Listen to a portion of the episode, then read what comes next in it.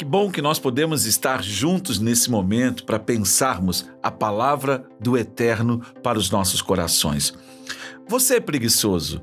Olhe para a formiga, observe-a e aprenda alguma coisa com ela. Ninguém precisa dizer o que fazer. Não tem chefe nem patrão, mas ela estoca alimento durante o verão e durante a colheita armazena provisão. E você? Por quanto tempo você vai ficar vadiando sem fazer nada? Quanto tempo ainda vai ficar na cama? Um cochilo aqui, uma soneca lá, uma folga aqui, um descanso lá, sempre encostado em algum lugar. Sabe o que você vai ter? Apenas isto: uma vida pobre e miserável, na qual as necessidades são permanentes. Provérbios no capítulo 6, do versículo 6 até o versículo 11, na tradução de A Mensagem de Eugênio Peterson. Quando nós olhamos para a criação, o propósito de Deus é que, através daquilo que Ele criou, eu e você possamos aprender alguma coisa. Quando Ele nos dá esse exemplo da formiga, nós podemos perceber que a formiga, hum, a formiga, ela caminha uma vasta área em torno do seu formigueiro e, durante a primavera, durante o verão, ela vai ajuntando todo tipo de fruto que ela possa carregar para o formigueiro. Quando chega a estação mais fria, sabe o que, que acontece? Ela tem provisão, ela tem segurança, ela tem estabilidade. Essa perspectiva, ela deveria, porque nem sempre abre deveria abrir os nossos olhos. Deveria fazer a gente ficar atento às oportunidades que aparecem diante de nós. E eu vou ser mais ousado.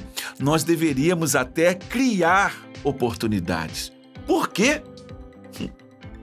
É muito simples. Porque o seu ensino mostra estratégia. Ela tem estratégia para a sua vida. Pensa num Pequeno animalzinho que rasteja, uma seguindo o cheiro da outra, faz o seu trabalho e tem êxito em sua vida. Será que nós poderíamos realmente parar para entender que essa é uma possibilidade real para as nossas vidas? Será que nós poderíamos perceber que a preguiça, o ócio, o simplesmente não fazer nada se tornou um problema social. É um problema particular, mas que no final acaba sendo um problema de todo mundo, porque todos nós pagamos o preço do ócio. Então, o que, a gente vai fazer? Será que nós não podemos perceber que há aqui uma chave para mudar as nossas vidas?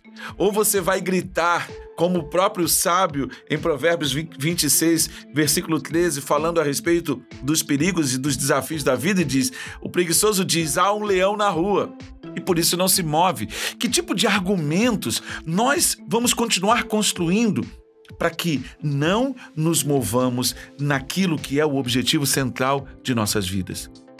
A nossa segurança, sim, sim, se o Senhor não guardar a cidade, diz o Salmo 127, em vão vigia a sentinela. Mas nós precisamos entender que há uma responsabilidade pessoal. Precisamos, nesse tempo, sermos dirigentes. Nós temos que dar o passo, nós temos que dar o primeiro, temos que dar o segundo, temos que dar o terceiro, temos que ser perseverantes na nossa caminhada. Então, o que, que você vai fazer? Vai desistir? ou vai continuar firme, caminhando, convi, com, confiando na provisão do Eterno, confiando na segurança que Ele nos dá e entendendo que há algo que eu e você precisamos fazer. Precisamos aprender com a formiga, sermos diligentes, ágeis e aproveitar a oportunidade. Tem uma oportunidade batendo na nossa porta nós é que precisamos estar sintonizados, com os ouvidos atentos, com os olhos abertos, para poder ver e enxergar aquilo que os outros não veem como uma oportunidade e mudar a nossa história. Até o nosso próximo encontro. Mas antes, eu quero orar com você. Pai, muito obrigado, porque nós podemos acessar a tua palavra, que é uma semente de provisão para as nossas vidas. Podemos ouvir a tua voz e nos mover a partir dela. Em nome de Jesus. Amém. Até o nosso próximo encontro.